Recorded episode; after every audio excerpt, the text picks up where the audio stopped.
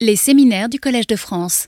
Nous avons maintenant le plaisir d'accueillir notre invitée, Sabine Eubner, pour un séminaire. Je serai très très bref, mais Sabine est une leader dans le domaine de l'histoire sociale, de l'Antiquité. Elle est professeure d'histoire à l'Université de Bâle, en Suisse. Elle a obtenu son doctorat à l'Université de Jena et a occupé toute une série de postes prestigieux. Elle a écrit ou édité une douzaine de, livres. Comme j'ai mentionné dans mon conférence, son important travail sur l'Égypte romaine commence à révolutionner notre compréhension de son, histoire climatique dans l'Antiquité. Alors, c'est un, grand honneur euh, qu'elle partage avec nous ce travaux encore. Sabine. Mesdames et Messieurs, bonjour. Je suis honorée de me tenir devant vous aujourd'hui au Collège de France. Tout d'abord, je tiens à exprimer ma profonde gratitude au professeur Kyle Harper qui m'a généreusement invité à partager mes recherches avec vous aujourd'hui. Nous allons explorer ensemble les changements climatiques dans l'Égypte romaine, un domaine qui nous invite à réfléchir sur le thème de la chair de Kyle Harper. Mon étude vise à éclairer comment la société égyptienne a été confrontée et a réagi aux défis environnementaux, apportant ainsi une contribution significative à notre compréhension des interactions entre l'homme et son environnement à travers l'histoire. J'espère que notre voyage à travers ce thème sera à la fois instructif et stimulant. Notre attention se porte aujourd'hui sur l'Égypte, un pays actuellement de plus en plus affecté par une pénurie d'eau. Cette crise actuelle est exacerbée par le projet controversé des barrages par l'Éthiopie. Le grand barrage de la Renaissance situé sur le Nil bleu en Éthiopie alimente une centrale hydroélectrique avec sa première turbine activée le 20 février 2022. À terme, il est prévu comme le plus puissant d'Afrique et parmi les plus grands du monde. Ces projets engendrent des importantes tensions avec l'Égypte et le Soudan en aval, inquiets de la réduction de leur approvisionnement en eau. Les litiges autour du grand barrage de la Renaissance éthiopienne ne représentent pas seulement un risque pour tous les pays impliqués, mais menacent également la stabilité d'une région comptant plus de 250 millions d'habitants. Soulignant la problématique complexe de la répartition d'eau en période de changement climatique. Le Nil, l'un des plus grands fleuves du monde, est vital pour l'Égypte. Compte tenu du rôle crucial de l'agriculture égyptienne, il est surprenant de constater que la majeure partie de l'Égypte est un dessert stérile, recevant seulement quelques millimètres de pluie par an. Cette image satellite de la NASA illustre bien la situation montrant une bande verte étroite d'agriculture et d'habitations humaines le long du Nil, aboutissant à son vaste delta. Les eaux du Nil rendent la vie possible dans le désert en fournissant l'irrigation et un sol fertile le long de ses rives. Tout changement dans ces inondations annuelles avait jusqu'au début du XXe siècle des effets directs importants sur le bétail et les cultures le long du fleuve et du delta ainsi que des effets indirects sur l'alimentation, les moyens de subsistance, la migration et les conflits. L'ampleur des inondations annuelles du Nil dépend considérablement des schémas des précipitations dans les hauts plateaux éthiopiens, fortement influencés par le régime de la mousson d'Afrique de l'Est. Une augmentation de précipitations en Afrique équatoriale de l'Est entraîne une décharge plus élevée du Nil. Les inondations estivales du Nil, très variables, sont régies par la migration saisonnière nord-sud de la zone de convergence intertropicale, qui est responsable du début et de l'intensité des précipitations équatoriales de la mousse estivale d'Afrique de l'Est dans les hauts plateaux éthiopiens. Les succès d'une année agricole étaient déterminés d'une part par le moment et d'autre part par la hauteur de l'inondation estivale du Nil. Une inondation commençant trop tard et restant trop longtemps sur le champ empêchait les semis en temps opportun. Une inondation trop basse ne permettait pas d'irriguer les champs les plus élevés. À l'inverse, une inondation trop forte mettait en danger les infrastructures telles que les digues et les villages eux-mêmes et durait également plus longtemps avant de se retirer et de libérer la voie pour les semis. Les inondations estivales imprévisibles du Nil sont déjà mentionnées dans l'Ancien Testament dans la Genèse, qui relate les rêves du pharaon égyptien. Cet épisode illustre de manière appropriée la nécessité de faire des provisions pour les périodes de disette pendant les années d'abondance et l'importance vitale d'une administration gouvernementale flexible en réponse aux caprices du Nil. L'incertitude des inondations du Nil était également le principal motif de la construction du barrage d'Aswan en Égypte au début du XXe siècle, où une population croissante accentuait la vulnérabilité aux périodes de faible niveau d'eau du Nil. Le but du barrage était de limiter ces risques en assurant une irrigation constante et régulée des champs égyptiens stabilisant ainsi la productivité agricole indépendamment des fluctuations naturelles des niveaux du fleuve. C'était une réponse stratégique pour aborder l'équilibre critique entre les cycles d'eau naturels qui a cependant conduit à toute une série d'autres problèmes environnementaux.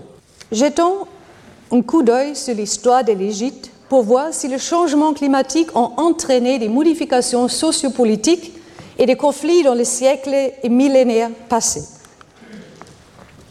Des études récentes suggèrent que le changement climatique pourrait avoir été des facteurs déterminants dans la formation de l'Égypte de l'État égyptien ancien autour de 5000 ans avant Jésus-Christ.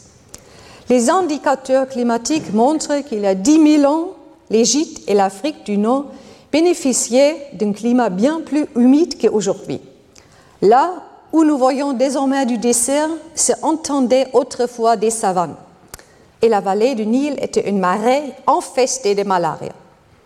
Le dessèchement du climat et le déplacement de la zone de mousson légèrement vers le sud, dans les régions équatoriales de l'Afrique, ont initié une tendance générale à l'assèchement il y a environ 7000 ans. Avec la désertification du Sahara, la population s'est déplacée vers les rives du Nil en quête d'eau, qui ont transporté alors moins qu'un siècle précédent. Ceci a conduit à une population plus sédentaire, concentrée sur de courts tronçons du Nil, et a aidé à l'émergence de l'État égyptien ancien. Puis, il y a environ 4000 ans, la tendance au dessèchement s'est à nouveau accentuée. On a avancé que la diminution des pluies de mousson avait entraîné une plus grande variabilité des inondations du Nil et une longue série d'inondations inférieures à la moyenne, provoquant des pénuries alimentaires généralisées et des révoltes, et menant à la fin l'ancien royaume vers 2000 ans avant Jésus-Christ. Les Nil et ses plaines inondables fertiles ont non seulement joué un rôle crucial dans le développement de la civilisation égyptienne, mais ont également constitué l'un des principaux piliers de la stabilité économique ptolémaïque et a contribué à soutenir l'expansion impériale de Rome. Suite à l'annexion de l'Égypte par Rome en 30 avant Jésus-Christ, la qualité des inondations estivales du Nil s'est révélée être un facteur clé pour la prospérité de tout l'État romain. Les statuts de l'Égypte comme l'une des provinces les plus prospères de l'Empire découlaient de sa forte performance à l'exportation en matières premières essentielles telles que les grains et d'autres produits agricoles. En tant que province de l'Empire romain, l'Égypte est devenue une partie intégrante d'un État considérablement plus vaste. Cette assimilation politique a facilité l'intégration économique où les marchés se sont adaptés aux dynamiques de l'offre et de la demande au sein de l'État élargi. Un déclin ou une cessation de la production agricole de l'Égypte avait des implications substantielles tant pour les revenus fiscaux dans l'Empire que pour son approvisionnement alimentaire.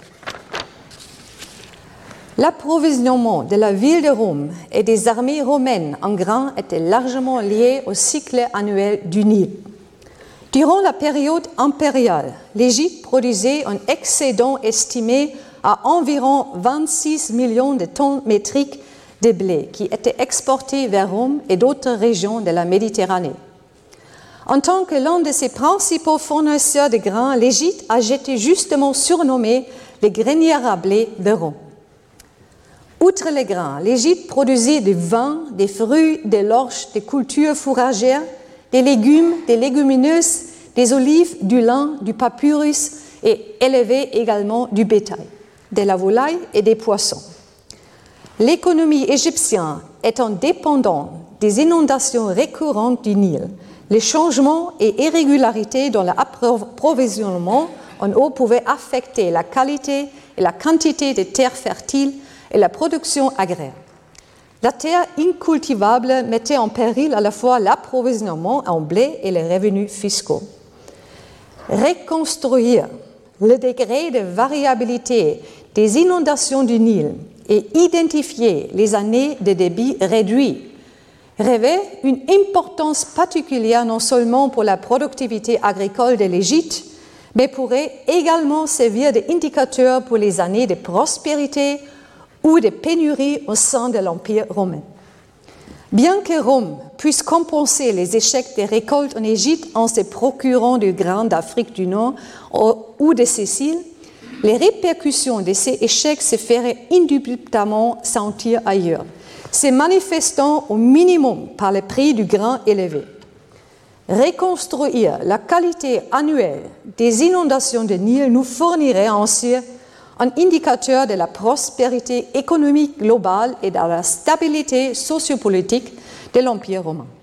En 2021, j'ai obtenu une importante subvention de la part du Fonds national suisse de la recherche scientifique pour un projet intitulé Le laboratoire de l'Égypte romaine, changement climatique, transformation sociétale et transition vers l'Antiquité tardive. Ces projets placent l'Égypte romaine au cœur de notre étude sur la phase de transition de l'Empire romain classique vers l'Antiquité tardive.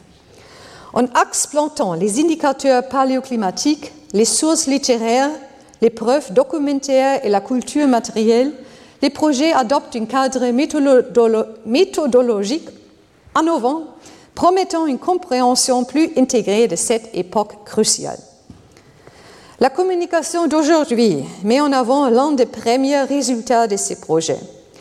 Je vais présenter une reconstruction des conditions environnementales pour l'agriculture égyptienne pendant l'époque romaine, allant de 30 avant Jésus-Christ jusqu'à 300 après Jésus-Christ, basée sur une synthèse des sources papyrologiques, épigraphiques, numismatiques, littéraires et paléo-environnementaux. La compréhension affinée de la dynamique des inondations estivales du Nil nous permet d'identifier des périodes caractérisées par des conditions environnementales à la fois avantageuses et défavorables. Dans la seconde moitié de ma présentation, j'analyserai si et comment le gouvernement romain a décidé de réagir aux changements environnementaux aux, catastrophes et a activement promu la résilience et la durabilité agricole en Égypte. Les nilomètres étaient utilisés pour mesurer le niveau annuel des crues du Nil. Cela déterminait la quantité d'impôts qui pouvaient être imposés sur les régions inondées. Malheureusement, il n'existe qu'une douzaine d'inscriptions des mesures de crues du Nil datant de l'époque romaine.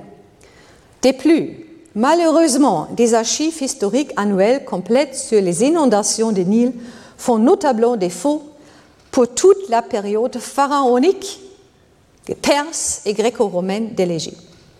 Même si nous disposons de vestiges archéologiques d'une douzaine de kilomètres à des points cruciaux le long du Nil, et que nous savons que leurs mesures jouaient un rôle significatif pour l'administration romano-égyptienne dans l'évaluation des taxes, les prélèvements et les calculs des rendements des récoltes, aucun document papyrologique n'a survécu pour indiquer explicitement la hauteur des inondations du Nil d'une année spécifique.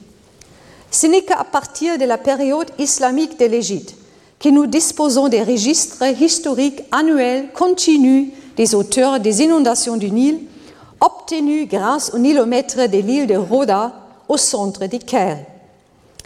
J'ai donc cherché à reconstruire pour la période romaine un tel enregistrement à partir de preuves indirectes, en exploitant un vaste corpus de matériaux, incluant des milliers de papyrus, des sources littéraires, des inscriptions et des représentations sur monnaie. Les preuves papyrologiques en documents faisant directement référence à des inondations manquées, tardives ou destructives, ou à des problèmes d'approvisionnement en eau suffisant ou à des déficits des récoltes. J'ai également intégré des inscriptions détaillant les pics du Nil, du Nilomètre des Éléphantines, d'autres preuves épigraphiques d'inondations records, des références littéraires et des représentations monétaires du dieu fleuve Nil avec six coudées. Pour le matériel papyrologique et numismatique, j'ai pu m'appuyer sur la collection des données de Daniel Bonneau publiée en 1971 sur le titre Le fisc et le Nil. Incidence des irrégularités de la crue du Nil sur la fiscalité foncière dans l'Égypte grecque et romaine. J'ai révisé, élargi et enrichi la collection de Bonneau avec de nouvelles données devenu disponible au cours du demi-siècle qui s'est écoulé depuis la publication de son étude.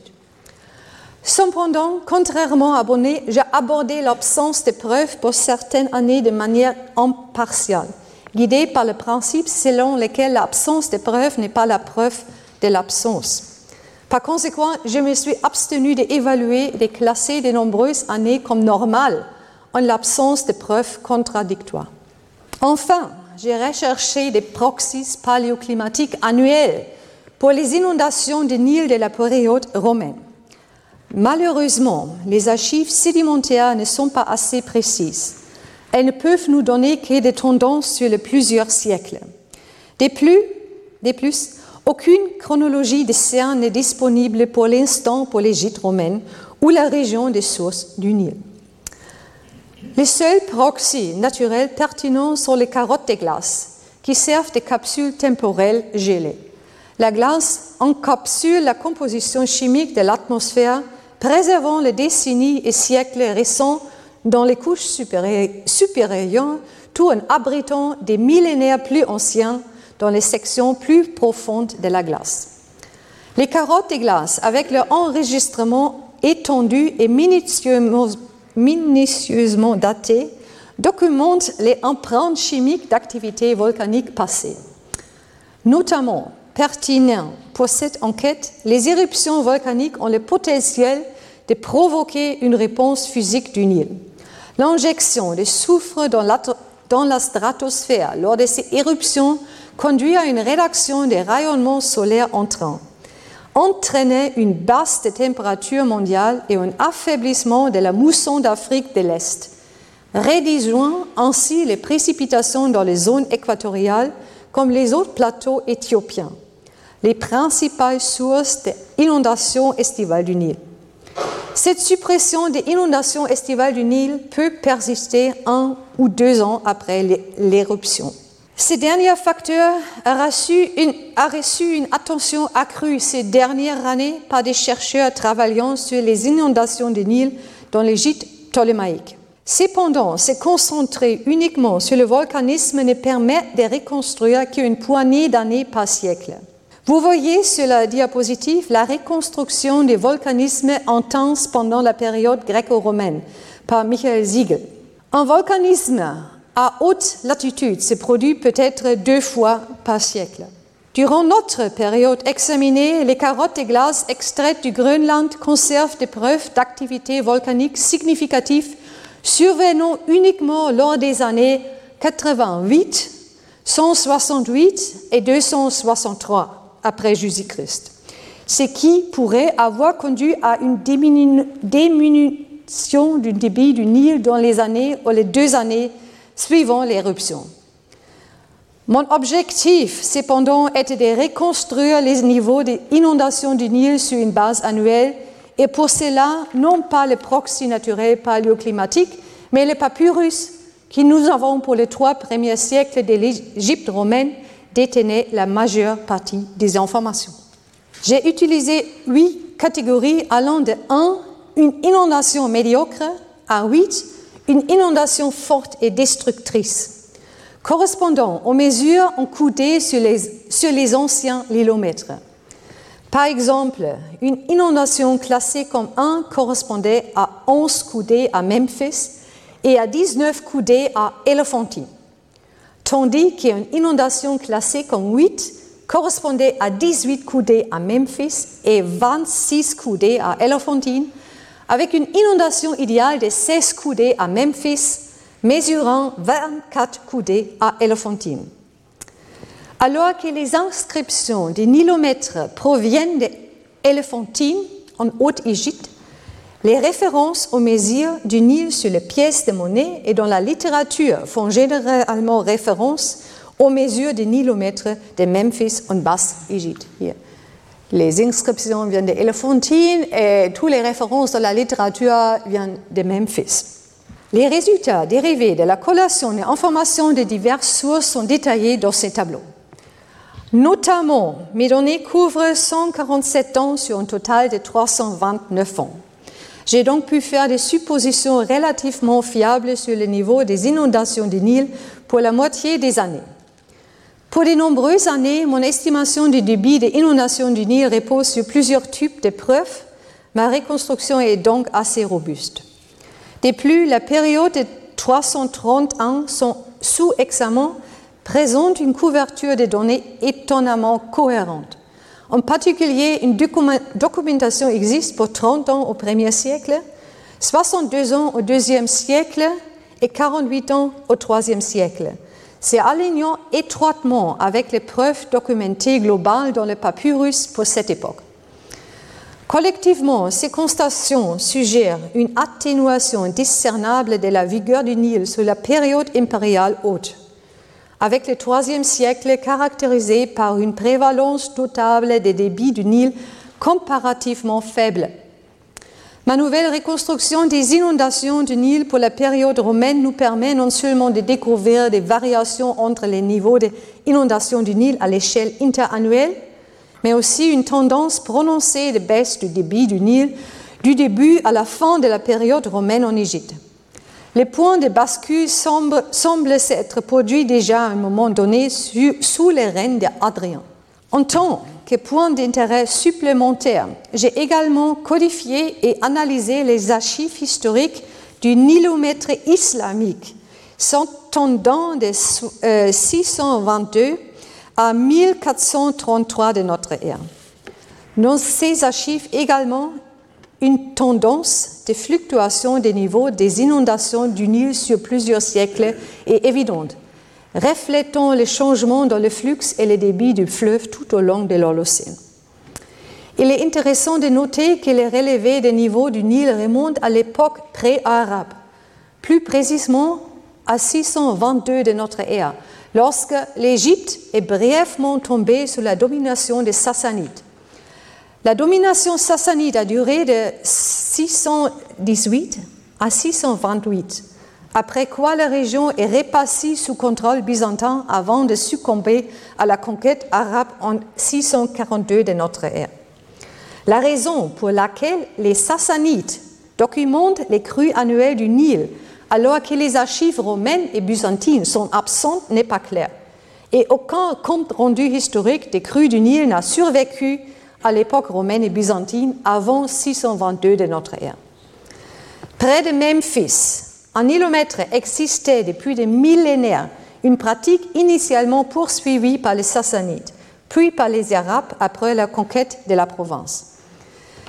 Vers 715 de notre ère, un nilomètre a été construit sur l'île de Rhoda, qui, après avoir été détruite par une inondation vers 850 de notre ère, a été reconstruite sur l'ordre du calife abbasside al-Mutawakil.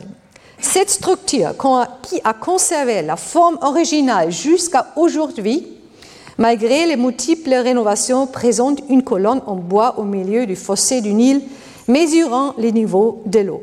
Dans la liste, une série temporelle interrompue couvrant 811 années de niveau de crue s'étendant de 622 à 1433 de notre ère a été examiné.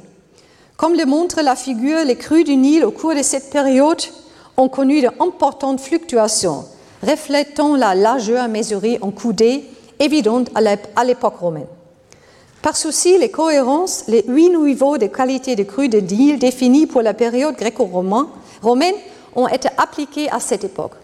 Toutefois, il est à noter qu'au XIVe, XVe siècle, cette échelle s'avère insuffisante.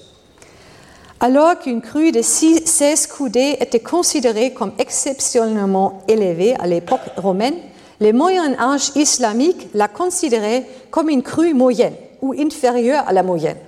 La moyenne atteignait même 18 coudées au début du XVe siècle de notre ère.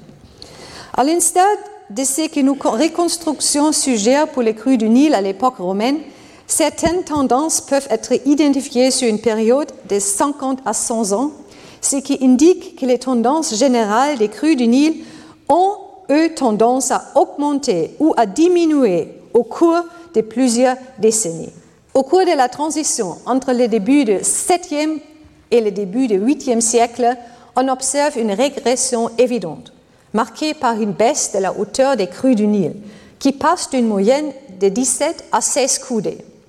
Par la suite, du début du 8e au début du 9e siècle, une période de stabilité émerge, caractérisée par des hauteurs de crues du Nil constantes qui se maintiennent à une moyenne de 16 coudées. Entre les débuts du 9e et le début du 19e siècle, une subtile tendance à la hausse est perceptible, atteignant une moyenne de près de 17 coudées. L'époque suivante, du début du 10e au 11e siècle, est marquée par un plateau durable à 16 coudées. Entre les débuts du 11e et le début du XIIe siècle, on observe une augmentation significative et soutenue euh, avec des auteurs d'inondations atteignant régulièrement 16 coudées.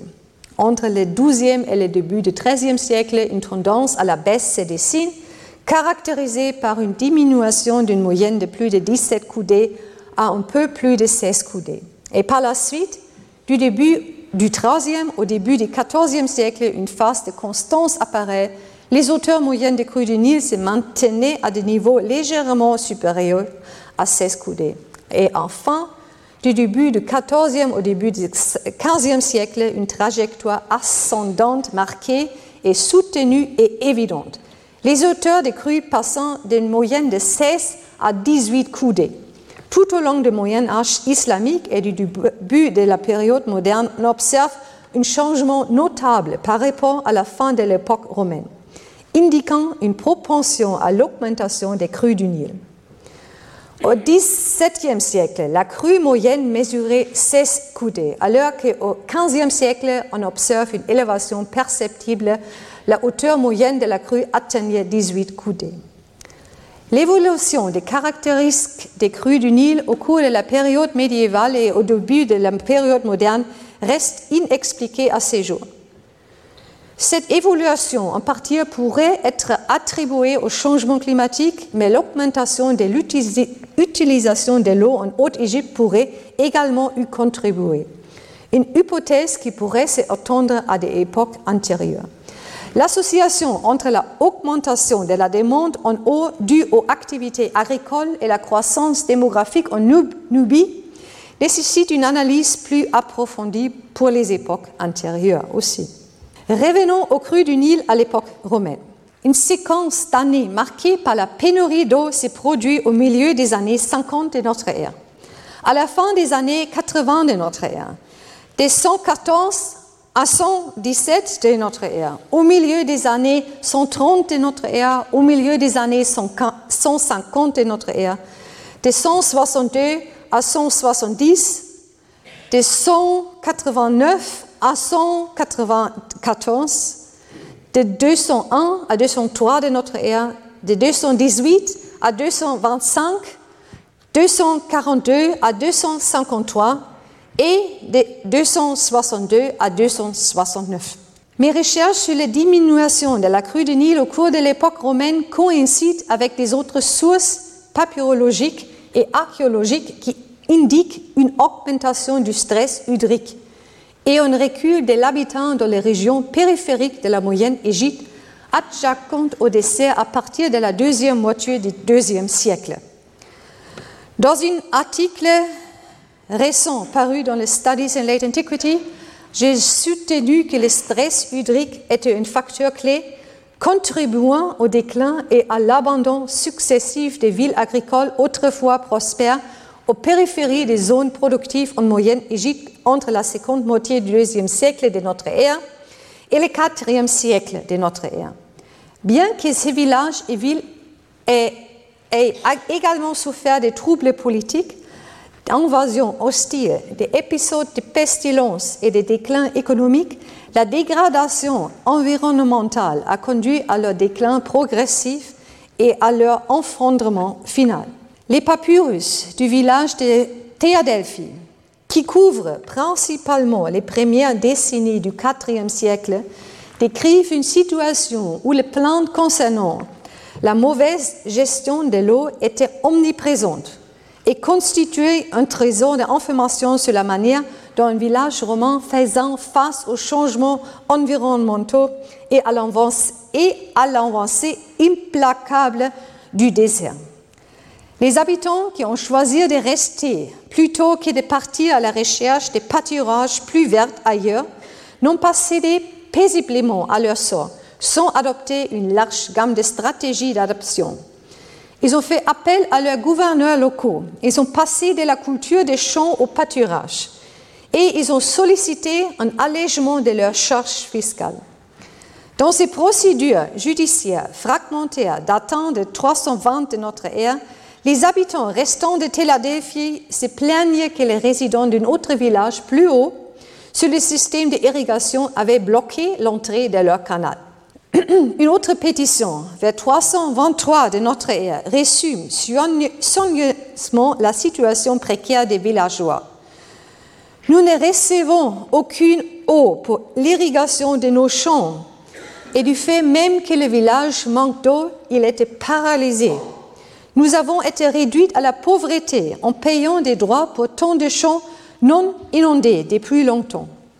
Vous avez ordonné que les inspecteurs de digues visitent la localité accompagnés d'un membre de votre personnel et du propositus du pagus et inspectent les, inspectent les lieux. Et ils sont venus, ils ont découvert que nous ne recevions aucune eau, non seulement cette année, mais depuis de nombreuses années, parce que notre village est trop en retrait.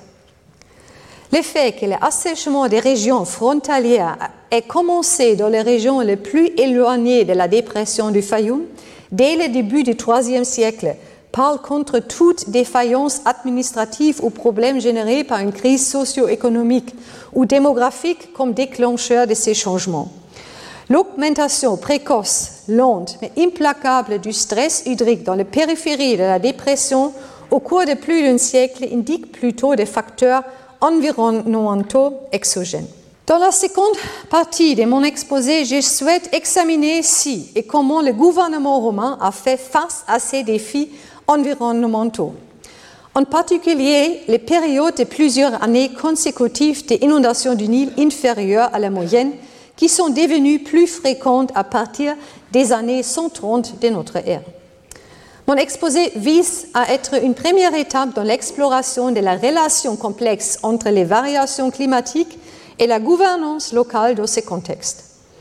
Les dirigeants égyptiens antiques ajustaient les prélèvements fiscaux en fonction des inondations du Nil et de l'irrigation des terres plutôt que des rendements des récoltes, favorisant une agriculture durable avec une rentabilité maximale d'où l'importance des nilomètres.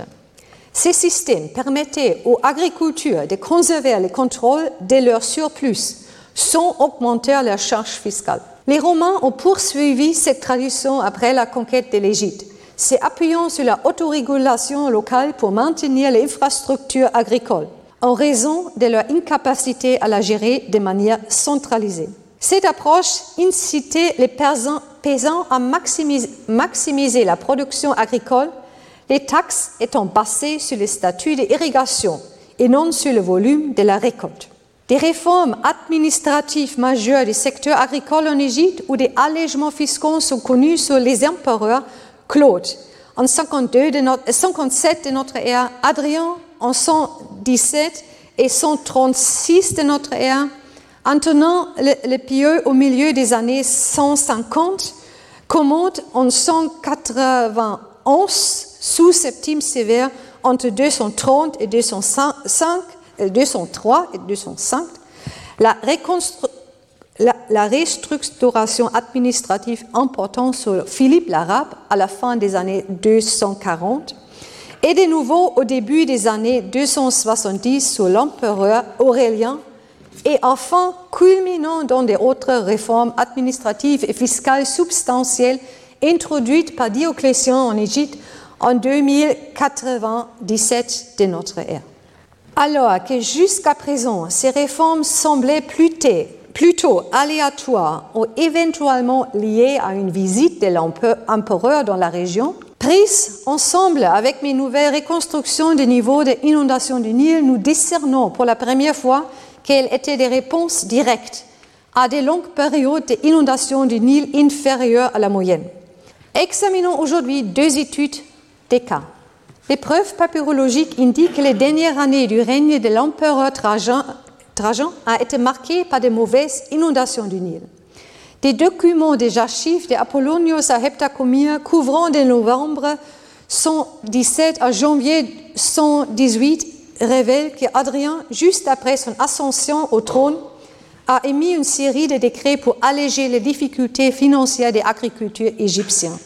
Un tel décret, documenté dans Pégis 7, daté entre le 26 septembre et le 27 octobre, cite les efforts d'Adrien pour alléger les fardeaux des habitants de la terre. Ces réformes visaient à réduire les coûts des locations et des impôts pour les agriculteurs.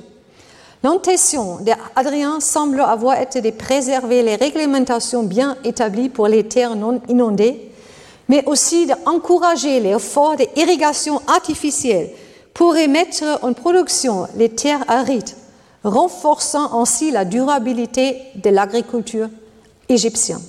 Vingt ans plus tard, dans les dernières années de son règne, Adrien a dû réagir à nouveau aux problèmes environnementaux causés par des inondations estivales du Nil trop basses. Les années 134 et 135 de notre ère ont connu des inondations très faibles. Adrien a donc décidé de publier un second édit au printemps 136 accordant aux agriculteurs égyptiens la possibilité de payer leurs impôts en plusieurs versements. Dans son édit, qui survit sur une feuillet de papyrus trouvé dans la Fayoum, en Moyen-Égypte, il tente de répondre la confiance que des meilleures années suivraient à nouveau. Adrien dit apprenons que l'inondation du Nil de cette année est inférieure à la normale, reflétant la tendance de l'année dernière, malgré le fait qu'auparavant elle n'était pas seulement idéale, mais aussi plus haute que jamais, conduisant à des excellences et d'abondantes récoltes, j'ai résolu de fournir un certain soulagement aux agriculteurs. Cependant, j'ai fait confiance en invoquant la volonté de Dieu que dans les années à venir, si un déficit se produit cette année, le Nil inondera de nouveau la terre et on régénérera la fertilité. Passons à notre deuxième étude des cas. Dans les années 240, une autre série d'inondations du Nil particulièrement médiocre s'est déroulée. L'année pénultième du règne de Gordien III, le Nil a failli aux habitants des Sérifs. L'inondation de la première année du règne de Philippe l'Arabe en 244 fut à nouveau un désastre. De plus, l'inondation de 245 de notre ère semble avoir à être nouveau décevante. Les inondations du Nil sont restées inférieures à la moyenne pendant plus de dix ans. Une mauvaise récolte suivant l'autre et tous les stocks de grains ont été épuisés après la première année. On atteste cette décennie comme la pire pénurie des grains de l'histoire romaine. Le 18 mars 246, un édit émis par un fonctionnaire de l'administration provinciale de l'Empire romain a mandaté tous les citoyens de soumettre leurs réserves de grains à la vente d'un prix maximum de six dernières par Artaba pour fournir des vivres à la ville de Oxyrhynchos. Tous les individus en possession des céréales dans la ville de Oxyrhynch ou dans ses environs sont tenus de les déclarer. Cette directive garantit non seulement l'approvisionnement de la ville, mais aussi le respect de toutes les exigences publiques. Le respect de cette directive est attendu pour demain. Il n'y aura pas de préjudice, car le remboursement sera effectué au taux déterminé par notre estime préfet. Un homme de rang illustré, fixé à six dernières par mesure. C'est un prix très bas. Sachez que tout défaut de déclaration entraînera la saisie par l'autorité de l'État du grain dissimulé et de la propriété où il se trouve. Alexandrie elle-même a souffert des famines et a également été secouée par des émeutes de foule à la fin des années 240. Il n'est pas déraisonnable de supposer que la famine et les troubles sociaux résultant de ces années maigres ont également déclenché les pogroms contre les chrétiens à Alexandrie en 247-248 de notre ère, mentionné par, par dans son histoire de l'Église. À partir des preuves papyrologiques éparcées de ces années, il apparaît clairement que Philippe l'Arabe a institué plusieurs mesures, visant à revitaliser le secteur agricole en Égypte et à renforcer les revenus fiscaux. Ces directives comprenaient la vente des terres abandonnées, des enquêtes foncières complètes, et des enregistrements organisés des propriétés nouvellement acquises pour optimiser l'utilisation des terres et mettre à jour les registres fonciers officiels. Considérant les inondations du Nil constamment basses qui ont persisté tout au long de son règne, commençant même avant son accession au pouvoir, la réorganisation administrative substantielle sous Philippe l'Arabe semble moins fortuite lorsqu'elle est vue dans le contexte de ces défis environnementaux persistants. Résumons. Les deux études des cas montrent comme la bureaucratie impériale a régi efficacement aux catastrophes environnementales et a tenté d'atténuer leur impact par les allègements fiscaux et des incitations fiscales pour remettre en culture des terres improductives. Une série de mauvais débits du Nil a également précédé l'éclatement des deux grandes pandémies de l'Empire romain la peste antonine en 165 euh, et l'éruption de la peste Cyprien en 251. Deux pandémies qui ont probablement tué une part substantielle de la population, même si les estimations des historiens varient entre 10% et 30%. Faire le lien entre ces deux phénomènes, une longue période d'inondation faible du Nil et l'éclatement d'une pandémie, fait partie de mes recherches actuelles. L'hypothèse avance que la famine et la malnutrition induites par des années consécutives d'inondations insuffisantes du Nil auraient pu compromettre le système immunitaire de la population, augmentant la susceptibilité aux maladies infectieuses. Cette perspective multidimensionnelle souligne l'interaction complexe entre climat, nutrition et dynamique des maladies dans le contexte historique sur laquelle la recherche n'est qu'à ses débuts. À travers les siècles et les millénaires, les populations d'Égypte ont développé les stratégies pour naviguer au sein des fluctuations imprévisibles des inondations du Nil. Des périodes d'abondance ont alterné avec des périodes de pénurie, défiant tout modèle régulier discernable. Cette recherche représente en effet un effort concerté pour intégrer les variables environnementales dans l'historiographie de la gouvernance provinciale romaine. À travers la reconstruction des niveaux annuels des inondations du Nil, couvrant la période depuis le début de la domination romaine jusqu'à la fin du IIIe siècle de notre ère, cette étude s'enforce de révéler une facette supplémentaire qui mérite d'être prise en compte dans les discours sur l'histoire impériale romaine.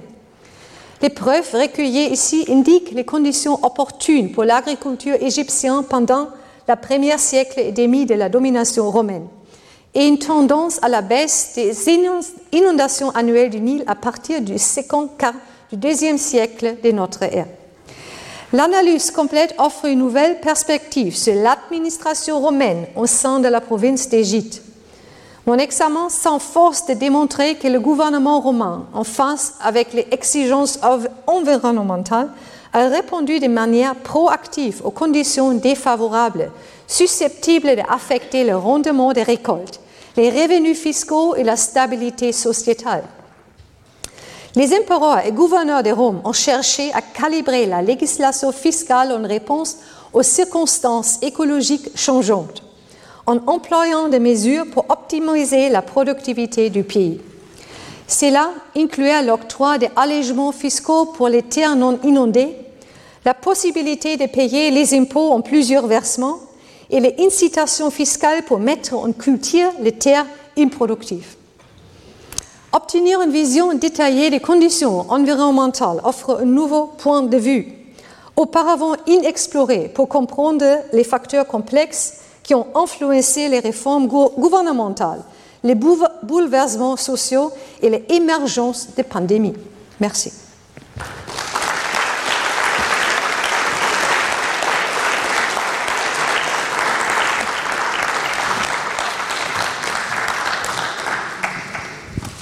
Retrouvez tous les contenus du Collège de France sur www.colège-2-france.fr.